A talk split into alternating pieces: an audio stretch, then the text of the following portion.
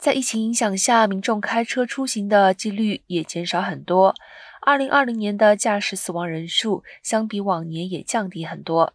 然而，有一项危险驾驶分心驾驶的指数却增加了百分之十二。